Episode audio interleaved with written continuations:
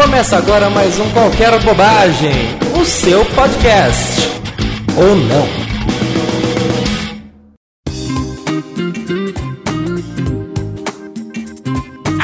senhoras e senhores, queridos ouvintes do Qualquer Bobagem, eu sou o Felipe Lima e como não poderia deixar de ser, eu cumpro a minha palavra. Estamos aqui com o segundo episódio do nosso especial do Oscar, em que no programa passado falamos de Democracia em Vertigem, está disponível nas melhores plataformas, inclusive no nosso site qualquerbobagem.com. E hoje a gente vai num tema mais de bastidor, num tema pouco falado, mas muito interessante, falar um pouquinho sobre a guerra das distribuidoras, a Netflix ganhando terreno, a Disney arrepiada, a Sony que perdeu o rumo de casa.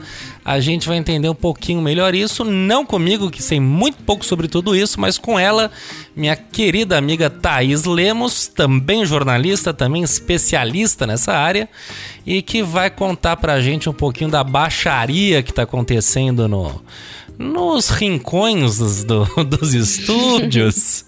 Enfim, pra gente entender quando a gente vê nosso filme preferido ganhando, entender que tem muito mais por trás disso que um simples filme ganhando. Thaisa, é. como eu a chamo Olá, com todo carinho. Bem-vinda ao Qualquer Bobagem. Muito obrigada, muito obrigada, Felipe, pelo convite. Muito feliz de estar aqui. Imagina, é um prazer. Faz tempo, né, que você tá, acho que está prometido um qualquer coisa aqui, a gente acaba não, não realizando. Pois é, pois é. Você tem uma agenda complicada. Ah, pois é, Deus sabe o quanto. Escuta, meu bem, vamos lá. Bom, você uh, durante muito tempo você trabalhou com isso, né? Com o lado uh, ser cedilha do cinema, né? Não para o público em geral, mas para o quê? Para os exibidores, é isso? Isso, com o lado é, final do cinema, a parte em que o filme chega para os espectadores. Tá, explica melhor isso. Como assim? Quem, quem que era o seu público? Como é que era a história? Bom, existem três partes do cinema. Eu acho que a mais conhecida é a produção, que uhum. faz o filme.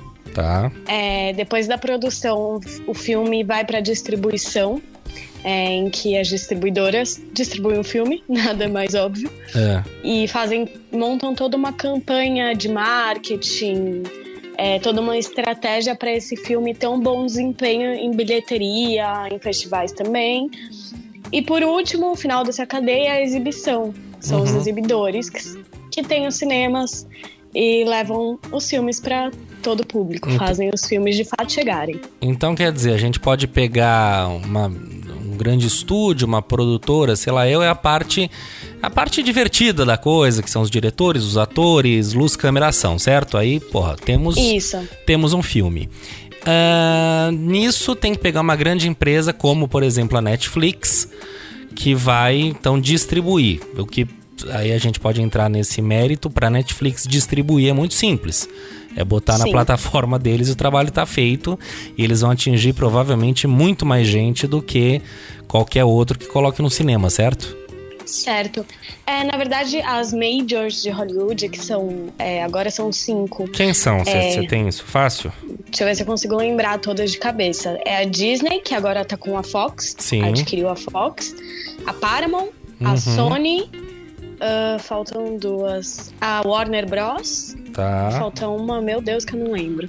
Mas eu vou lembrar e eu falo. A Universal. Desculpa. Ah, perfeito. Todas essas são distribuidoras são distribuidoras, mas elas também têm um braço de, de produção. Tá. É, por exemplo, a Disney produz seus filmes, as animações. A Pixar, por exemplo, é da Disney, se não estiver falando isso, bobagem. Isso, isso, isso. A, tá. a, Pixar é uma produtora, a Disney adquiriu a Pixar e, e distribui os filmes da Pixar. Então, uhum. esse título é dela. Os títulos da Pixar são dela. Perfeito. E o que é muito interessante, né? Fica tudo meio que em casa, certo? Já faz, já distribui. Sim, Quer alguns dizer... títulos são comprados também. Então rola às vezes aí uma, uma boa festa. Entendi. que maravilha. E daí, com essa brincadeira toda, a Amazon tá, tá brigando já com essa gente? Não, não, porque acho que eles estão produzindo mais material pra TV, né? Olha, então, aí a gente cresceu, virou um mundo muito moderno e surgiram hum. os streamings. Certo. E os streamings começaram a entrar na briga distribuição e exibição também. Porque. Hum, é verdade, é verdade. que a Netflix começou a ganhar muito, muita visibilidade, ganhou credibilidade também, se tornou grande em pouco tempo. Uhum. E, e várias, é, todas as distribuidoras começaram a querer investir nisso também. Tá. Então, uma estratégia da Disney foi ter, foi ter adquirido a Fox. Porque só os títulos da, da Disney, como como num streaming, não, não ia ter tanto apelo, não ia, é, às vezes, chamar um, um, os adultos uhum. por serem filmes mais infantis, então eles adquiriram a Fox para poder distribuir é, uma outra cartela de filmes. Tá. E agora muitas, é, muitas é, distribuidoras estão fazendo seu próprio streaming e os streamings como Netflix, Amazon estão começando a entrar na briga de festivais. Então, o que, que eles fazem? É, eles têm também suas produções, seus conteúdos uhum. e eles, é, como regra dos festivais, eles precisam exibi-los nos cinemas. Nem que seja e... num cineminha no interior do Alabama, certo? certo, só que aí é uma estratégia deles e eles é, acabam optando por distribuir esses. É, distribuir não, desculpa, exibir esses filmes de graça. Tá. Então começa a entrar numa briga com o exibidor. Por exemplo, por que, que eu tenho que distribuir um filme de graça?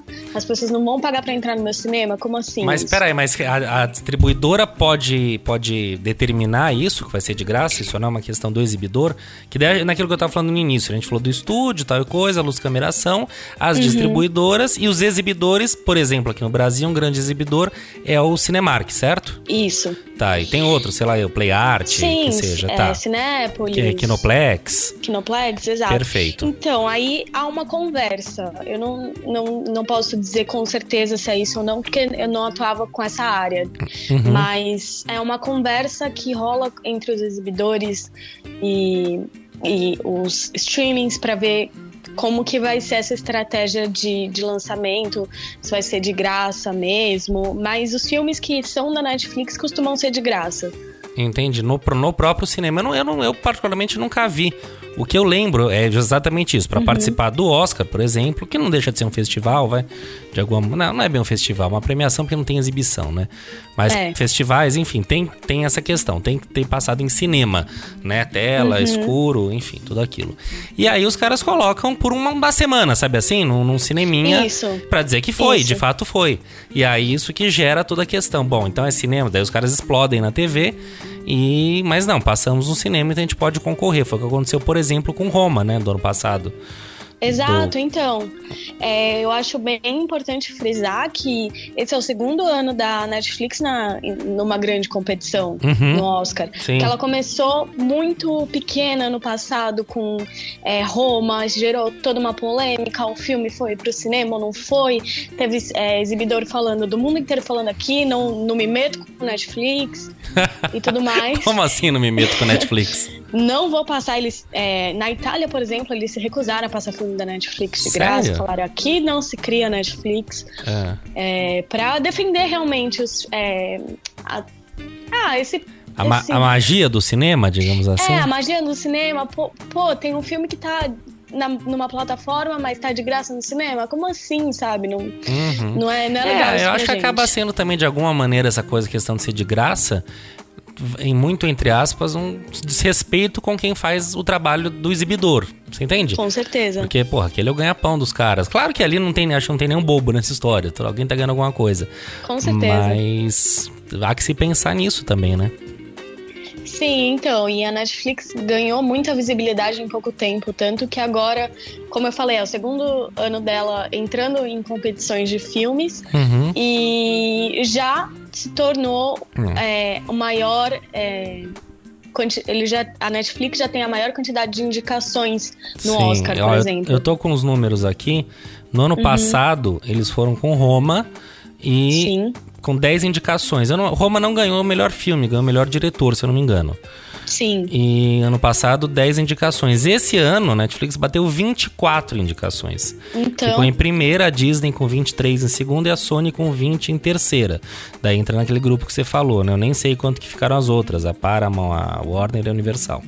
Agora, Sim. e a própria Netflix está com três grandes filmes, né? Que é a história de um casamento, o irlandês uhum. e dois papas, sendo que uh, História de um Casamento Irlandês está concorrendo a melhor filme, que queira assim, queira não, é a Menina Sim. dos Olhos, né? Ou seja, eles não estão de brincadeira. E aí você falou uma coisa, que ah, eles começaram pequenos e tal, você estava se referindo até o ano passado. Mas você conhece aquela história clássica que... É, bom, eu tô contando, eu não lembro direito, mas que a, acho que a Blockbuster... Não, não, não, a Netflix quis comprar a Blockbuster. Aí a uhum. Blockbuster lá atrás, né? Falou, imagina, que, que é isso, só Blockbuster. Resultado, a Netflix tá aí e não tem mais blockbuster. Tem uma blockbuster nos Estados Unidos, lendária, numa cidadezinha. É, sim, sim. Mas tem essa história, né? Que os caras tentaram comprar. Ou, ou acho que não, acho que foi a Blockbuster que tentou comprar a Netflix, eu não lembro. Eu sei que tem essa lenda, eu acho maravilhoso isso. Maravilhoso, que você olha para trás e fala, puta, hoje em dia vamos ver quem manda, né? Sim, eu acho que a Netflix é, é muito bom ter, ter a Netflix é, concorrendo a grandes premiações. Hum. Porque, por exemplo, se você parar pra pensar, se fosse num, num módulo mais tradicional, não vamos permitir streaming, hoje o Brasil nem estaria concorrendo a nada no Oscar. Sim, é verdade. Tem que lembrar que a gente tem o é... Democracia em Vertigem e o Dois Papas, né? Exato, e são do Netflix. Uhum. Se a gente dependesse de A Vida Invisível, a gente nem tava lá. É verdade, é verdade. Então, acho que eles estão fazendo, estão desempenhando um bom papel. Não, é, eu acho que é excelente, gente. Eu, eu acho que essa discussão existe uma discussão comercial em volta disso, porque né, uhum. né, dinheiro. Agora, se a gente pensar na questão puramente estética e artística, se fosse um produto de qualidade inferior, ah, não, que muita gente assiste, tem que falar, mas é uma merda de filme, tudo bem, é outra discussão. Uhum. Não, Netflix tem produzido coisa, não, é até errado falar produzido, né? Tem distribuído. Mas é que eles bancam também a produção, certo? Sim, alguma é, sim. Que nem o irlandês, por exemplo, foi bancado pela Netflix. E, o, e o Scorsese fala que não poderia ter sido feito em nenhum outro lugar, eu não sei lá, porque nenhum, nem, foi um filme extremamente caro e que quem topou esse orçamento, que entendeu o filme e topou fazer foi a Netflix, ponto. Mas sabe o que é engraçado que ele falou também? É. É, que ele pediu para os espectadores assistirem um filme na televisão, não assistir em tablet ou celular. Ah, eu então... lembro dessa história. Eu lembro dessa história. É, é, eu acho que ele estava sujeito a isso, né? Não, não tinha como. É, sim, o cara já sabia o que esperar, né? E... É. Mas e até porque, vamos ser honestos, você assistiu irlandês? Olha, eu vou te falar a verdade, não. Bom, você faça isso ainda hoje, por favor. Uh, é muito bacana, Ai, mas é muito, muito bom. Longo. Não, mas é, esse é o pulo do gato. Se fosse pra ir no cinema ficar três horas e tal, eu tinha três horas e meia, eu acho. Eu te entendo é. e maravilha. Bicho, porra, senta na cadeira, senta no sofá, senta na cama, assiste, pausa, assiste amanhã o restinho, sabe assim? É, isso Justo. mata também a hora. E, e, é muito disso que o Scorsese falou, eu acho, né? A dor de saber que o filme vai ser picotado, vai ser assistido Sim. sem muita atenção. Pega pausa que eu vou no banheiro, o filho entrar na sala, aquela baixaria. Mas, quer dizer é uma maneira que, de alguma maneira, também, se você tem interesse, eu assisti pausando, assisti uma tacada só, mas eu acho. Foi em dois dias? Não, assisti uma vez só numa tacada só, mas parei, pego uma água, dá uma circulada, não sei o que. Não perdi o foco do filme. Também não é preciso assistir com baderna, claro. Não é preciso assistir como se estivesse assistindo sim. de férias com ex. Mas. Sim. Quer dizer, mas permite isso. Eu acho que de alguma maneira o fato de estar em casa. E, e o negócio que eu acho que ele falou de não assistir no tablet, no celular, é porque seria desconfortável, né? Daria acho, problema é. na circulação de assistir um filme desse. É, o que é, você falou é bem legal, porque esses filmes de longa duração, eles prejudicam a programação dos exibidores também. Ah, é? Por porque... quê? Explica isso, não sabia. Porque se você pensar, eles têm um tempo limitado para ter para oferecer a sala de cinema, acabou a sessão, eles têm que entrar e limpar a sala. Uhum. Então, quanto mais longo um filme for, é, menos sessões eles podem fazer. É... Certo. Sim, você está ocupando, faz, faz todo então, sentido. Para eles não é interessante. Não é interessante. Se eles pudessem se passar curta o dia inteiro, seria festival de curta o dia inteiro, né? é, porque seria mais sessões, mais dinheiro, enfim. Aham. Perfeito. Vai ver, vai ver, foi por isso que a Netflix que aceitou, né? Não uhum. qualquer outra distribuidora Sim, tradicional. Sim, exatamente. Mas, mas eu acho que então é isso. Essa questão, assim, a qualidade não fica nada a dever. E você, pô, poder ter acesso é, eu não sei, eu realmente eu não vejo eu. Olha que eu sou um amante da, da, da, da do, do, que é clássico, da antiguidade, disso e daquilo. Mas eu realmente não vejo problema nenhum nessa, nessa coisa. Eu mesmo, assim, não, não, eu vejo muita coisa pela internet, Netflix, é Amazon Prime, ah, não sei o que, não sei o que lá, própria TV a cabo. Às vezes ainda saem lançamentos, por mais que você pague, mas você paga bem menos que o cinema, que é caro. A gente não pode sim. esquecer, uma família no cinema é um programa caro. Sim, sim. Evidentemente a galera pode gastar isso com bebida no bar. Entendeu? Não, é bonito você gastar com cultura, porque tudo é caro. Show é caro, teatro é caro, cultura é caro. Consumir cultura é uma coisa cara no Brasil. Muito. Tem opções? Tem opções. Mas muitas vezes o que você quer consumir é caro. Mas eu acho maravilhoso poder, essa, sabe, essa tranquilidade de assistir. É o que eu falo, assisto em casa, eu apago a luz, eu presto atenção. Então, para mim, não, eu não preciso do, do foco do cinema, da sala escura. Eu consigo me concentrar em casa, entendeu? Não fica a gente entrando e saindo. Então... Sim, eu acho que o grande ponto também é pensar que é, a gente se preocupa que o cinema pode acabar com a chegada dos streamings, mas eu acho que não tem nada a ver. É porque o cinema é uma experiência, você vai Exatamente. querer um dia ir. É, é velha história. É, mas um dia ou outro você vai querer ir. Você deve ter ouvido muito na vida que a TV ia acabar com rádio, a internet Sim. vai acabar com jornal, ah, tudo acabou. O que, que acabou? Me fala uma coisa que acabou. O código Morse, eu não sei, o telégrafo acabou. E olhe lá, porque ainda deve ter quem use em algum momento. Quer dizer, nada acaba com nada. Eu acho que esse papo de que, meu, o cinema vai estar tá lá e quando você tiver vontade de ir, você vai. Você vai sair com um broto, você vai no cinema cinema, sabe aquela coisa? É uma, Sim. é uma experiência. Então, assim, não tem esse papo. Mas é verdade, sempre, né? A gente cresceu a vida inteira ouvindo que uma coisa acaba com a outra, acaba com a... E nada nunca acaba. O Kindle não acabou com o livro. Quer não. dizer. E eu acho que é, é realmente um desafio, né? É, para os cinemas olharem e falaram: pô, por que, que a galera tá preferindo assistir o Netflix ao vir ao meu cinema? Porque uhum. os preços estão caros. O que, que eu tenho que fazer aqui para atrair? Então, eu acho que é bom nesse sentido para fazer todo mundo. É, sair da caixinha, né? E o que que, como você vê, falando um pouco disso, essa questão hum. do exibidor? Porque é aquela coisa, o que que é o cinema? O cinema você pode botar uma tela maior, um som mais potente, mas é um monte de cadeira e o filme acabou o assunto. O que que existe essa discussão do que podemos fazer para atrair público? Porque assim, tem a questão bastante. do preço, como que é? O que que, o que que você vê que você pode contar que de fato tem falado, que você, você acha que pode mudar essa experiência de alguma maneira?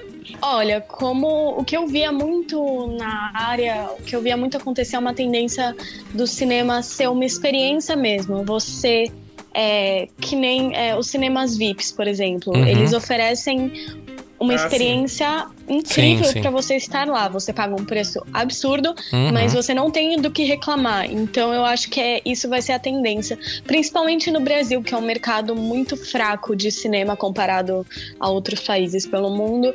Eu acho que é uma tendência do mercado mudar ou oferecer preços muito mais competitivos. Tá. Mas eu acredito que o caminho que eles estão tomando assim é é melhorar a experiência, porque o público não vai querer saber de som, não vai querer saber da tela, que quantos pixels tem uma tela. O público não tá interessado nisso. Ele quer saber onde ele vai sentar para ver aquela história. Uhum.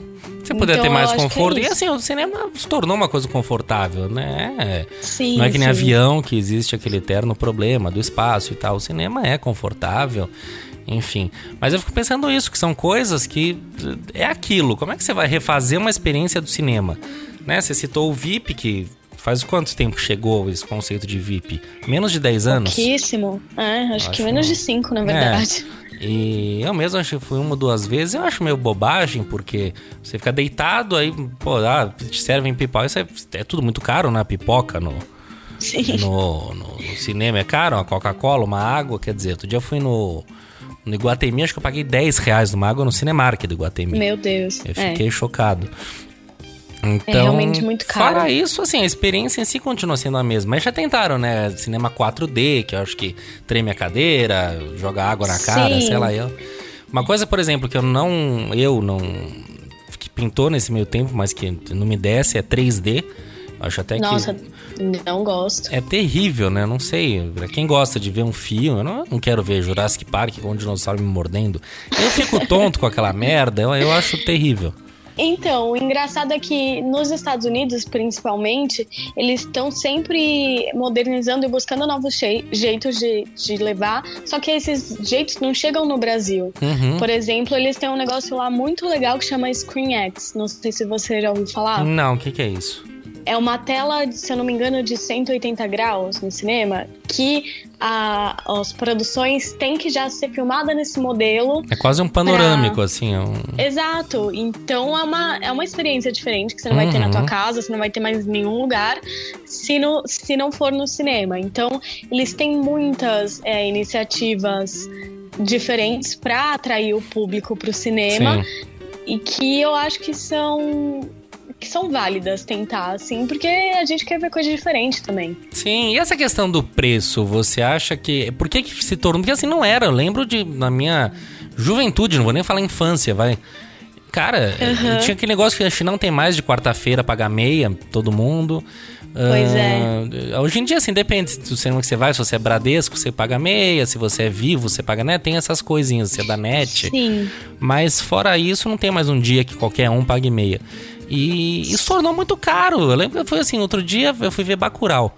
É, no meio uhum. da semana eu consegui ir, não sei o que, de tarde, acho que eu paguei 30 reais, 30 e poucos reais sozinho o ingresso. Eu falei, gente do céu. Então, é, eu concordo, mas também, como eu estive no lado dos exibidores sim, no tempo, sim. eu entendo por que, que isso acontece. E me conte muita, esse mistério, por quê? Muita gente não entende, porque o ingresso, na verdade, é onde o exibidor menos vai lucrar. É mesmo? Porque é, metade do preço desse valor vai ficar com os exibidores e a outra metade vai para a distribuidora.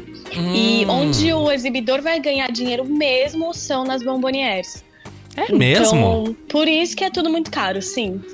Gente, eu achei. Por isso é, é bom, mas é verdade, absurdo. né? Porque senão, da onde ganharia? Ah, o filme lucrou.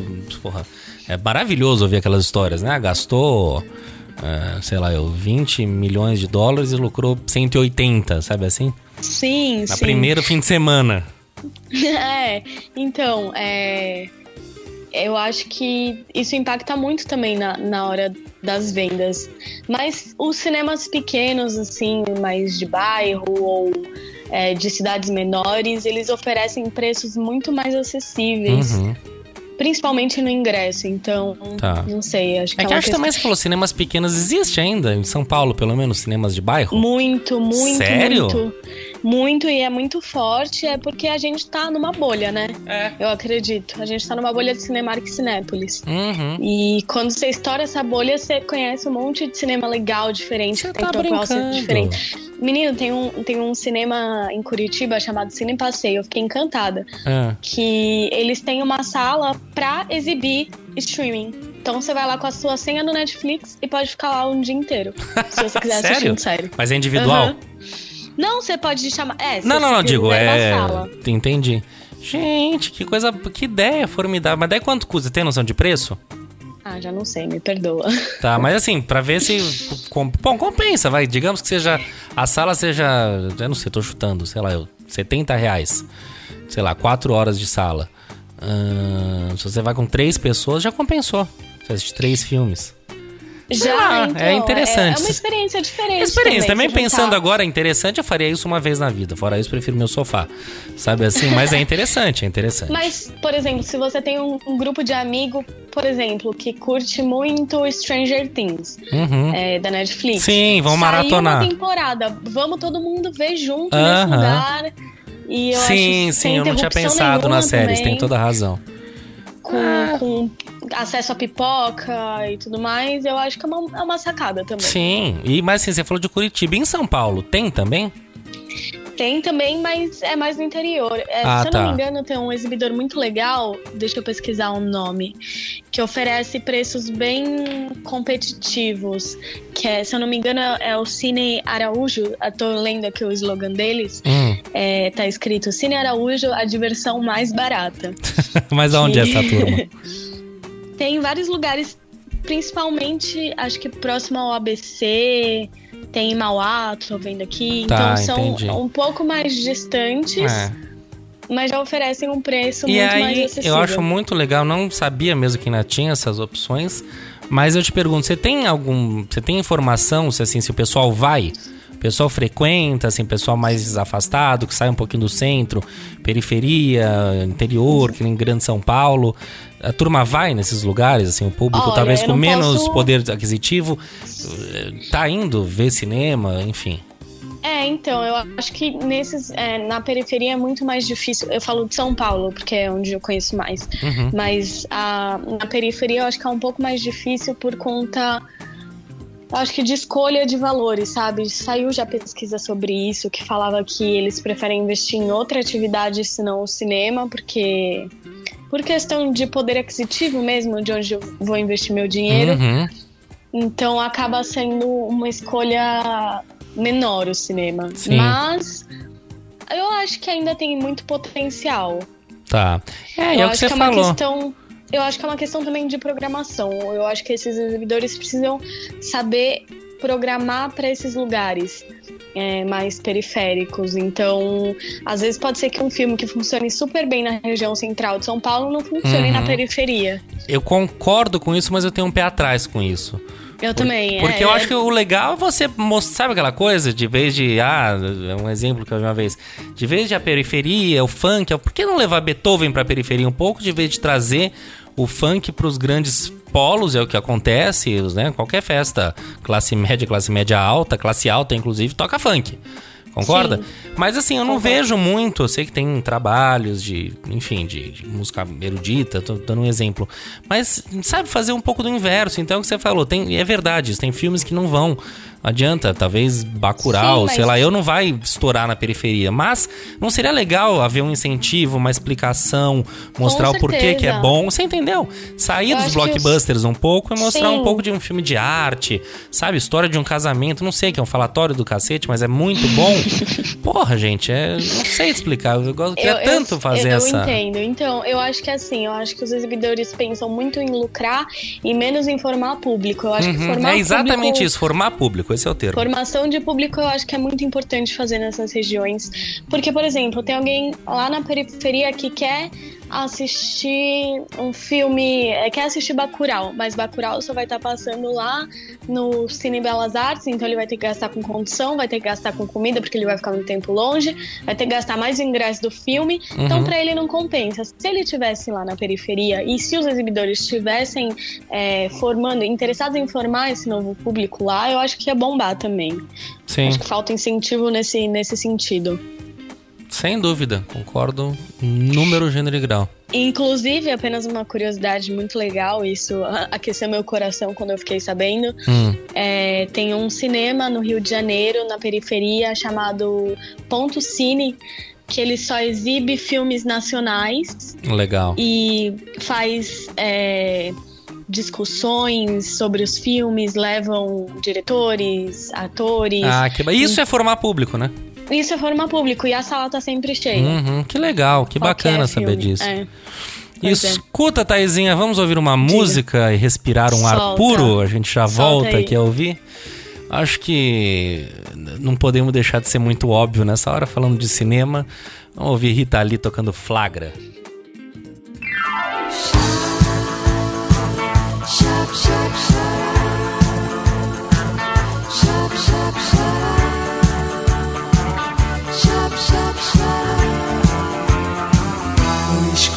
Do cinema, chupando drops de anis, longe de qualquer problema, perto de um final feliz. Se a Débora quer que o Gregory Peck, não vou bancar o santinho. Minha garota é meio oeste, eu sou o Cheque Valentino. Mas de repente o filme pifou. E a turma toda logo vaiou. Acenderam as luzes, cruzes. Que flagra, que flagra, que flagra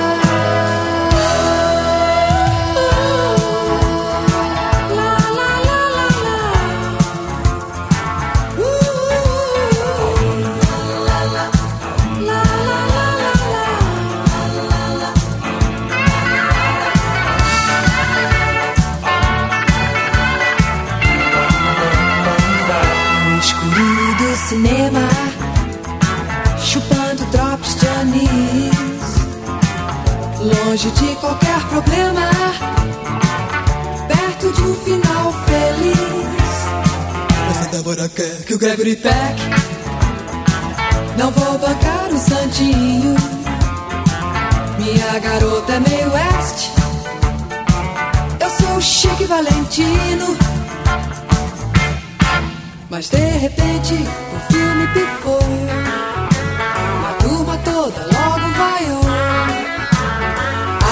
As luzes cruzes.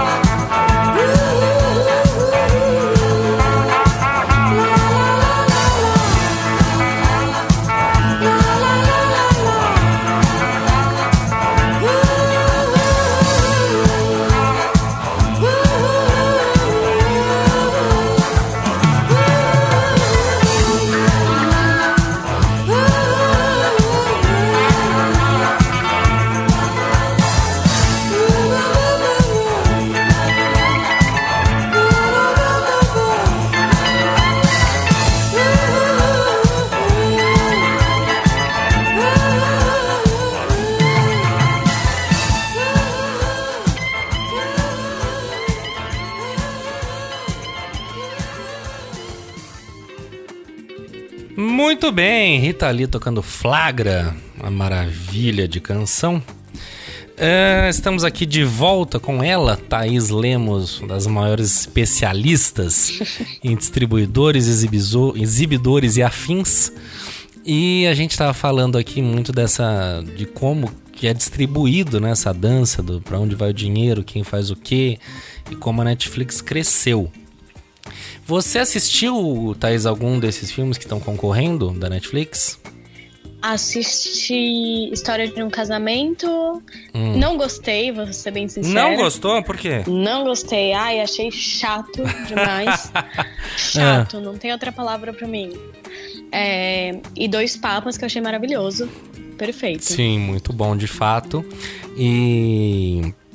E Gente... democracia, claro. Tá, já já a gente fala de democracia, que é mais delicado. é, um pouco. Mas dois, dois, dois não, dois papas é maravilhoso e tá certo e puta, lindo, realmente é bacana que, eu não sei, acho que você também não segue muita religião, eu não sigo, mas é delicioso ver, como é que fala?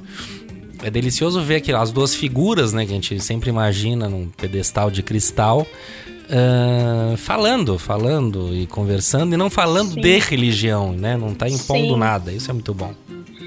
É, na verdade, dois papas, assim, não, você falou que eu não sou muito religiosa, mas eu era bem católica, né? Estudei escola católica. Ah, sim, mas você não segue é... religiosamente, você não. Eu seguia, eu ia à missa todo domingo, meu filho. Sim, mas isso, isso quando você era uma criança.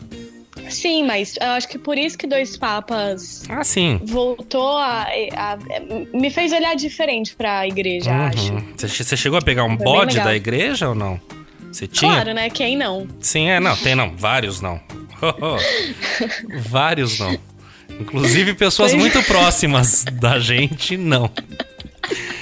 Mas, enfim, mas é bem isso. Eu também fiz primeira comunhão, aquela coisa. A gente é criado, não cheguei a estudar em escola católica, mas eu já fui Jesus Cristo no palco da missa.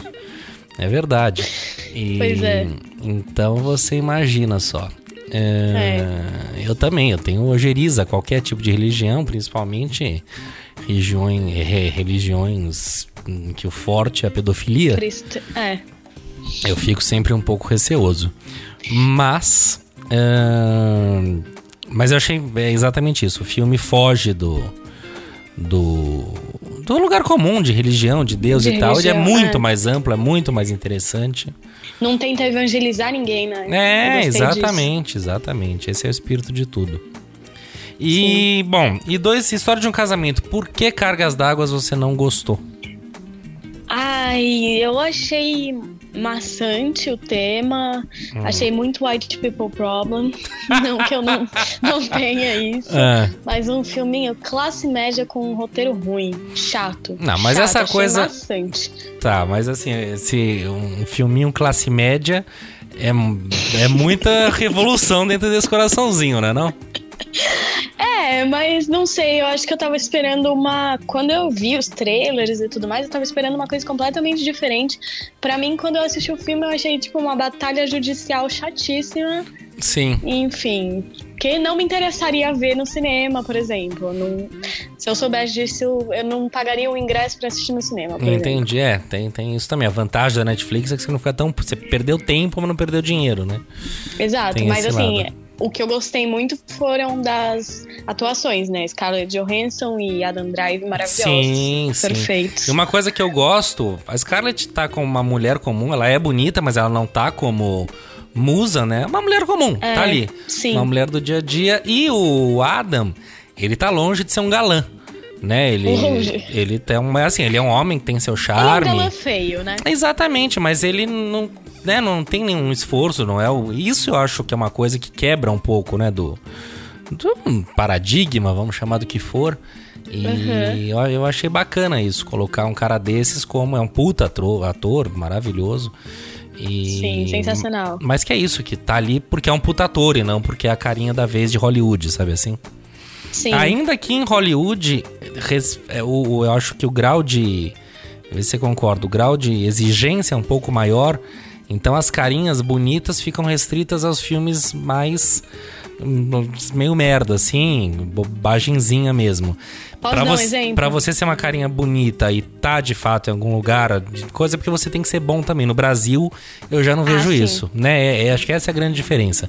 Tanto para os meninos quanto para as meninas, é, existe essa questão. Do, do, do, no Brasil, você é bonito, você tá na novela das nove, você tá malhação, talento, né? exatamente, né? filmes.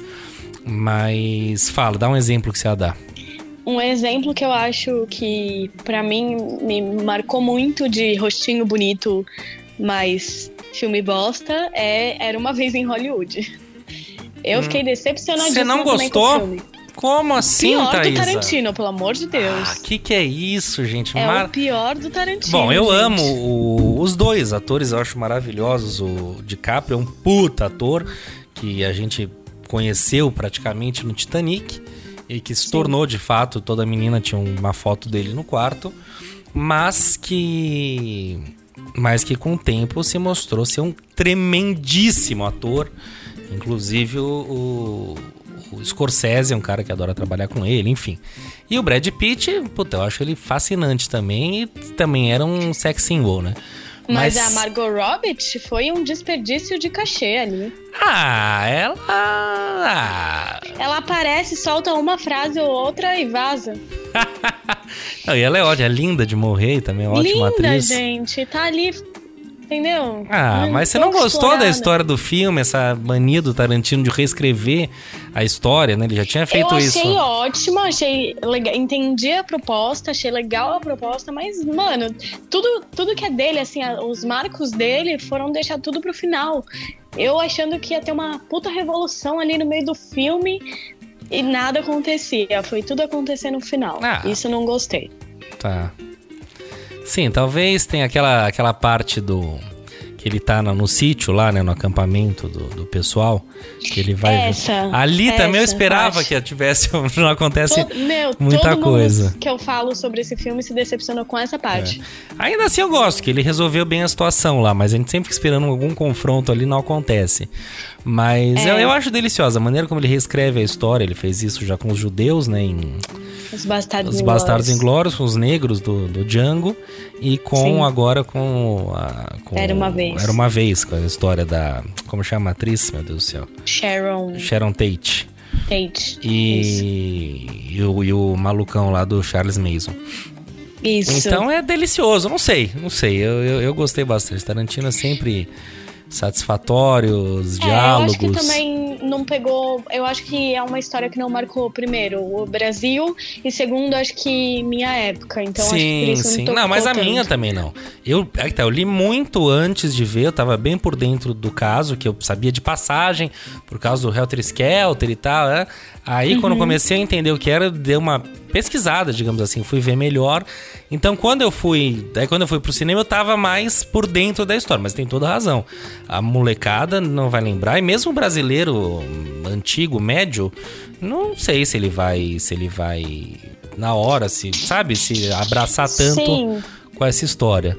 Sim, eu acho que poderia ser, por exemplo, aqui no Brasil, a ideia dele a história da Suzane von Richthofen, Sim, faria muito mais sentido. Que acho, inclusive agora sim. tá para sair filme, livro, XYD dessa menina, né? E Uma você sabe, rende. e você sabe o, ai, o babado do filme, você já sabe qual que é? Não. Serão dois filmes, não ah, apenas sim, um. sim, sim, do, do mesmo diretor, não é isso? Do mesmo diretor, a, a, mesma história, a mesma. Para de rir. Que que é isso? A mesma cena. E ó, peraí, deixa eu contar. Vai ser o ponto de vista da Suzane e o ponto de vista do namorado dela, um dos Sim, os cravinhos. E. Eu li eu sobre eu, isso. Eu cheguei a assistir uma cena já. Ah, já. Tá pronto o filme? Já foi feito não? Ele estava sendo gravado, eu acho que agora ele vai lançar ainda nesse primeiro semestre. Tá. Mas é bem interessante. Eles quiseram fazer uma, uma galeria distribuidora que é responsável pela distribuição desse filme quis fazer algo bem diferente. Eles estavam uhum. gravando a primeira versão do filme. É, eles fizeram. Estavam gravando, não, desculpa. Eles estavam criando o um roteiro é, baseado nos autos do processo e eles viram que o legal ia ser fazer dois filmes. Fazer essa dança maluca, hein? É, mostrar. Viu que tinha muita convergência nos pontos que eles falavam. Por exemplo, a Suzane falava que estava é, sempre infeliz com o namorado, estava sempre não sei o quê. E já o namorado falava, não, ela estava sempre super feliz comigo, ela me amava, dizia que me amava o tempo todo. que loucura, que loucura. Eu vi também que saiu um livro e eu vi um, uma foto de uma página, assim, do, muito, achei muito mal escrito, um papo ah, muito careta. Também. Você viu isso? Que não, eles fumaram Falando maconha. Maconha. É! eu falei, gente, que merda, eu não leio um livro desse de jeito nenhum. Nem fudendo, parece que foi escrito por um, sei lá. É. Nem vou falar mal, né? Vamos fortalecer. Enfim. Mas, mas é isso, meu bem. O que, que você espera desse Oscar? O que que você acompanha a premiação? Você tem saco? Você gosta? Você adoro. Não... Eu e, também principalmente adoro. que eu trabalhava com isso, Sim. eu acho que vai ser uma vai ser, ser bem surpreendente. Você acha? Porque é, assim, no ano é. passado teve aquela loucura que virou uma corrida, né, de cavalo. vai ser assim esse ano. Vai ser, eu achei uma pena isso. Ridículo isso. É. Mas eu acho que das trajetórias dos festivais e premiações que estão acontecendo, principalmente agora, tá tendo bastante surpresa. É, as indicações já revelam isso, por exemplo, só um exemplo aqui, Frozen 2, que foi um puta filme, um puta sucesso, quebrou uhum. recordes, não foi indicado para melhor animação. Tá. Então, é, Parasita também, eu acho que quebrou muitas barreiras. Você assistiu? É. Aham, uhum, perfeito. Maravilhoso, né? Gostei bastante perfeito. também. E acho que é isso, eu acho que vai surpreender bastante. Eu acho que fazer aquelas apostas agora. Tá é um ficando mais difícil, né? Tá. Você tem alguma aposta para melhor filme, não? Olha, eu votaria em Parasita. Parasita, uau, se ganhar, eu acho que vai ser Parasita. surpreendente ganhar um filme sul-coreano. Diz é. muita coisa, né? É um Muita. Bacana. E você, qual que é a sua aposta, melhor filme? Eu não sei, eu não vi todos ainda, mas eu acho que o Parasita tá bom. Eu acho que o 1917. É, você assistiu ou não? É verdade. Não assisti, que vai estrear agora, né? É, eu acho que estreou, enfim, essa semana, não sei. Uh, é. é. um filme, assim, que a questão de como foi filmar tecnicamente, aquilo que eu, é, um amigo meu falou, é o Oscar Bait né? Que é, é para ganhar uhum. Oscar. Aquele é. filme que o diretor faz é. de tudo para se consagrar. No fim, é uhum. é mais um filme de guerra, mas tecnicamente é uma maravilha, assim, é uma coisa de louco. Mas é mais um filme de guerra, enfim. E então acho que esse aí tem chance. O Parasita gostaria muito que ganhasse. Eu acho Pelo menos melhor roteiro é justo, né? Sim. E aí o Coringa, né, que tá com tudo aí. Vamos ver. Mas eu acho que Coringa, eu acho que só vai se destacar em é, ator. Eu acho que. Merecidíssimo outros... também, né? Óbvio, com certeza. Sim. E que beleza. E por fim, vamos à polêmica aqui. É. Uh, Democracia em Vertigem. O é... que, que você achou? Você assistiu, adorou? E é isso Perfeito. mesmo, tem que estar tá lá. tem que estar e tem que ganhar. É... Petra tem que subir nesse palco e mandar um ele não. Foi golpe, sim. Uh, eu achei perfeito. O que, que você achou? Eu achei. Bom, eu, a gente diverge um pouco politicamente, né? Você se posiciona mais à esquerda. Eu, com todo o perigo que isso significa falar hoje, um pouco mais à direita, mas completamente à esquerda dessa maluquice que tá no poder, que não tem nada a ver com isso. Mas uhum. uh, eu assisti o filme, ele, ele, é evidentemente tendencioso, ela deixa isso claro. Petista? Ela é Sim. petista, a aproximação dela é daquilo.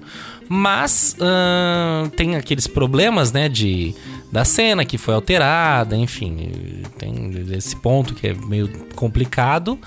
Mas duas coisas que eu acho legal. Tem um brasileiro no Oscar, concorrendo melhor documentário, incrível, acho demais. Uhum. Eu acho que por mais que o filme seja tendencioso, ele não tem nenhuma maluquice, como eu tenho certeza que teria se fosse aquele filme. Lembra aquele filme do Brasil Paralelo?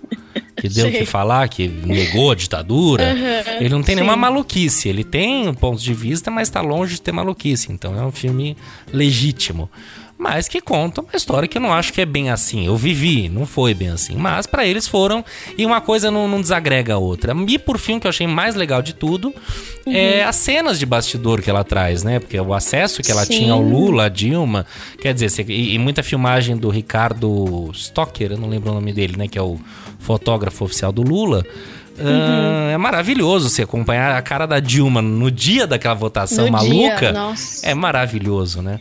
Mas eu, tem só uma coisa. Assim, uh, Peraí, que eu acho que é o, o que mata no filme é a voz lamuriosa da Ai, diretora. É insuportável. Aquele tá, tom Felipe. dela de. É intragável. É assim, pra assistir Felipe, no mudo. Você já assistiu Helena? Que é dela também. Dela? Não, não, não assisti. Eu acho que ela é uma poeta, não acho que ela é uma cineasta.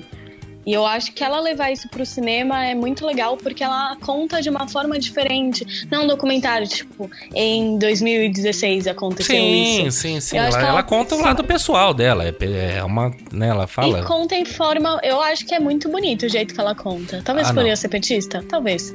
Mas assista Helena. Você vai, você vai entender por que eu gosto. Tá, pode ser. Não sei, talvez em outra situação, mas essa vozinha dela de que o mundo desabou e a democracia está acabando. Ah, ah, para! Ei! Eu acho.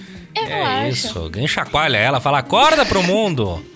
Meu filho, a censura tá aí batendo na nossa porta. eu não sei. Eu, não, maluco tá... lá fazendo coisa com Goebbels. Goebbels.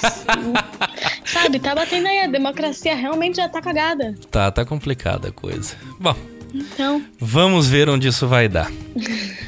Escuta, minha querida.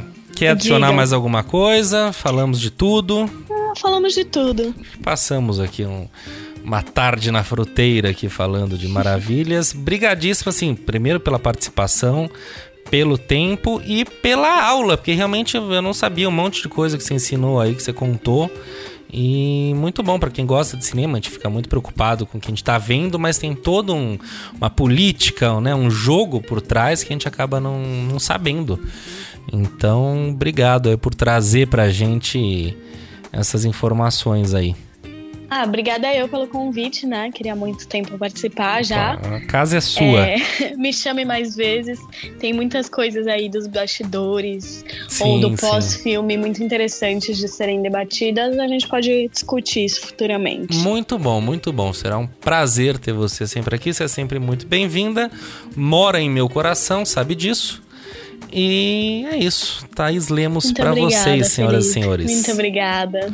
E assim, queridos ouvintes, vamos encerrando mais um podcast, mais um especial do Oscar 2020, onde a gente falou das distribuidoras, de tudo que acontece por trás de um grande filme que a gente só se preocupa em ver na tela do cinema ou da televisão, mas que tem muito mais acontecendo, a gente nem sabe.